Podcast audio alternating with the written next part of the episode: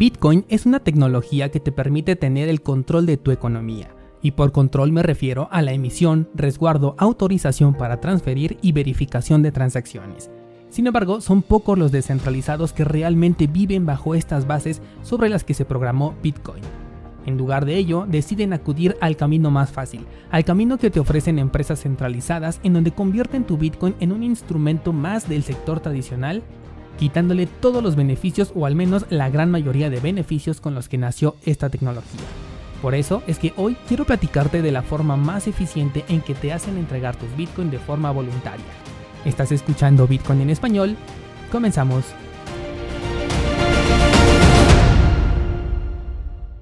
Recordarás que la semana pasada te comenté sobre un descentralizado que me compartía su opinión al respecto de las altcoins, de los gobiernos, servicios DeFi, servicios centralizados, exchanges, etc. Todo englobado en una frase más pequeña, pero se refería a todos ellos y cómo se están haciendo con nuestras criptomonedas, en específico con Bitcoin. Es un tema que toqué por encima en uno de los episodios de la semana, pero da para mucho más y por eso hoy quiero hablar de ello. A lo que se refiere este descentralizado es que todos los esfuerzos que se están haciendo dentro del criptomundo son para obtener tu Bitcoin. Y aunque no considero que exista una conspiración detrás todavía, no la descarto porque sería bastante eficiente. Pongámonos a pensar, se viene un nuevo proyecto cripto, se anuncia una ICO y puedes participar de forma anticipada. Ahí no te colocan una cuenta bancaria para que puedas realizar tu depósito, tampoco te ponen una cuenta de PayPal lo primero que te piden es tu Bitcoin. En segundo lugar, también te piden Ethereum. Estamos hablando de la criptomoneda más importante del mercado cripto y también de la más popular, refiriéndome a Bitcoin y a Ethereum.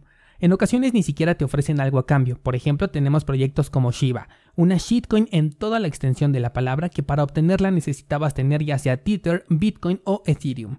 Te están ofreciendo basura, literalmente basura, a cambio de Bitcoin. Y descentralizado hay quienes sí lo entregaron. Y aunque Tether y Ethereum también tienen un valor, ambas son infinitas, siempre va a haber más monedas para adquirir. Pero esto no sucede con Bitcoin y lo están cambiando por no un producto, no por un servicio, sino literal por una shitcoin. Y esto sucede con la gran mayoría de proyectos con o sin proyecto futuro. Hablemos por ejemplo de Cardano, un proyecto que nos gusta bastante.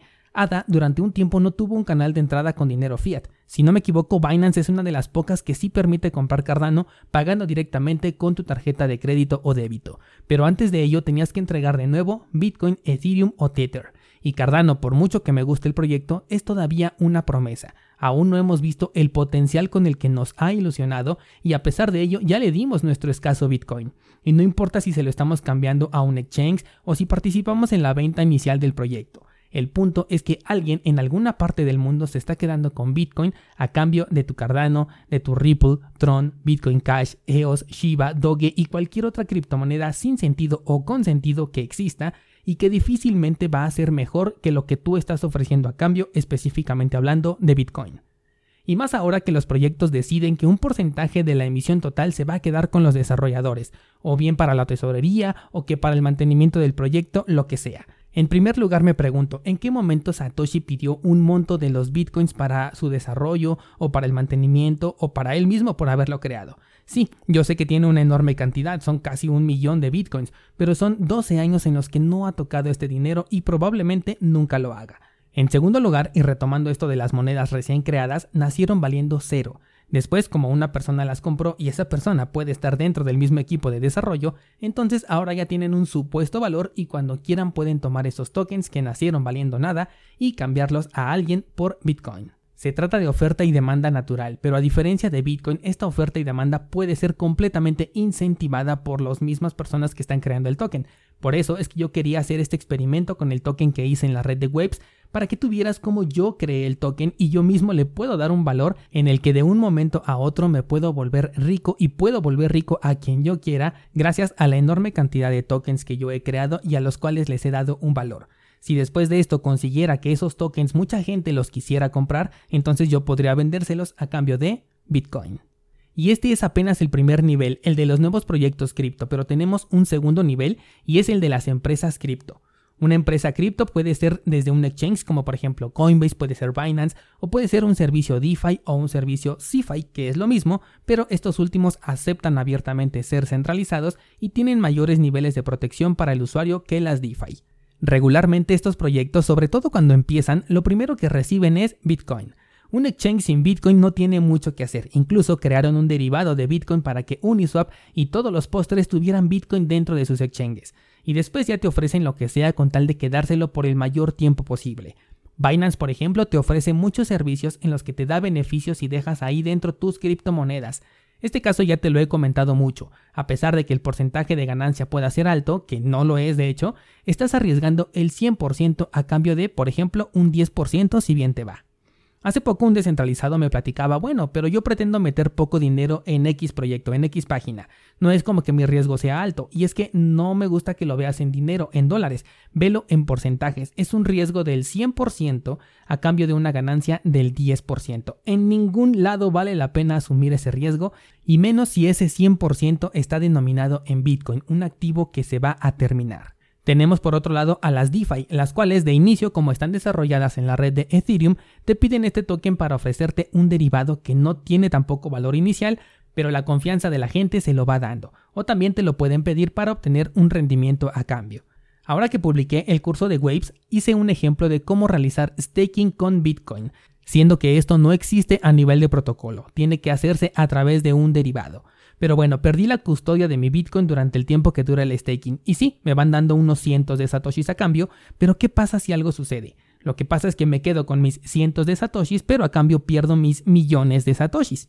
Y se pone mejor porque aún al momento de cerrar el staking, porque solamente lo utilicé para grabar la clase y después lo cancelé porque no me gusta, retuvieron mi Bitcoin durante casi tres semanas. Bien sabes que Bitcoin se puede mover de manera inmediata y mucho más con las comisiones actuales al momento en el que estoy grabando este episodio. A pesar de ello, jugaron con mis Bitcoin durante tres semanas en donde además yo ya ni siquiera estaba recibiendo los cientos de satoshis en ganancias porque ya había cancelado ese staking. ¿Te das cuenta cómo están haciendo todo lo posible por quedarse el mayor tiempo posible con tus Bitcoin en su poder? Pasemos ahora a las plataformas de préstamos. También ya hemos hablado de ellas, son las CeFi, las cuales sí te pueden sacar de un apuro, pero la balanza está siempre inclinada en tu contra. En este caso, si tú puedes pedir un préstamo, estás obligado a tener Bitcoin como colateral en un porcentaje que normalmente se maneja 3 a 1. Es decir, que si quieres pedir mil dólares, tienes que tenerlo respaldado con tres mil dólares. ¿Cuál es el riesgo? El riesgo está en perder 3000 a cambio de solamente quedarte con 1000. Además, estos 1000 te los van a entregar en una moneda estable o bien en una cuenta bancaria, porque estos servicios de los que estamos hablando sí son centralizados, mientras que los 3000 que puedes perder están en Bitcoin. Si tú no pagas ese préstamo, la empresa, entre comillas, pierde una moneda que es de emisión ilimitada, destinada a la inflación eterna, y a cambio está ganando tu Bitcoin, una moneda de emisión limitada destinada a la deflación. Además te ponen todavía una bomba de tiempo para que te sientas más presionado. Y es que si el precio de Bitcoin comienza a bajar, tienes que incrementar tu colateral, o de lo contrario lo puedes perder. En un escenario te desprendes de forma temporal de más Bitcoin para poder seguir soportando este préstamo y en el otro escenario pierdes de manera definitiva ese Bitcoin. Claro, también está el tercer escenario en el que llegas y pagas tu préstamo y recuperas ese Bitcoin. Pero ¿qué pasa si pides tu préstamo y al día siguiente el precio se desploma en un 50 o 60%?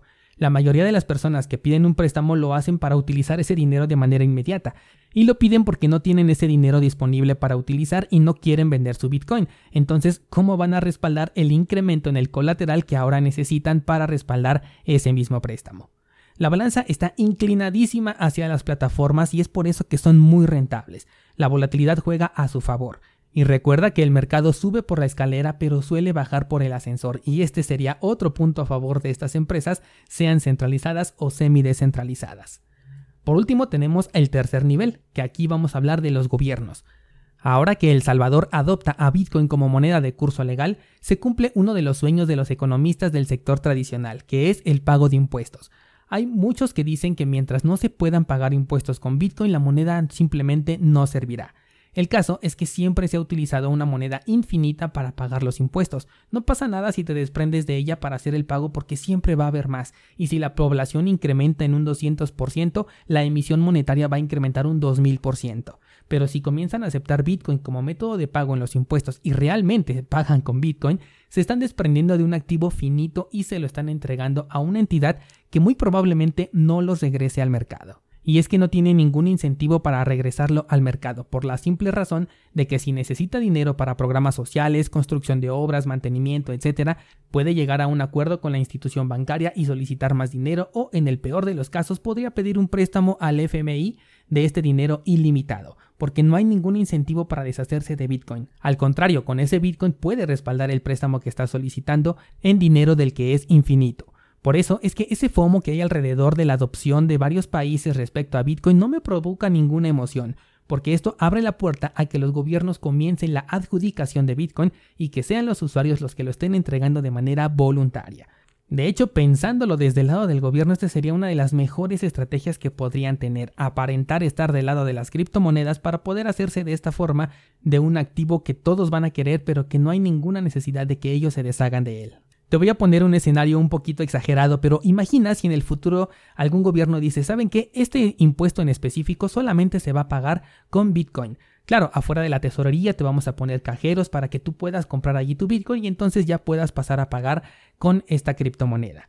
Este cajero puede estar ligado, por ejemplo, a un exchange como Binance, el cual tiene suficiente liquidez para soportar múltiples compras y de esta forma tú le estarías comprando Bitcoin a una persona que puede estar en cualquier parte del mundo, pero se lo estarías entregando al gobierno que esté detrás de esta ley de forma completamente voluntaria.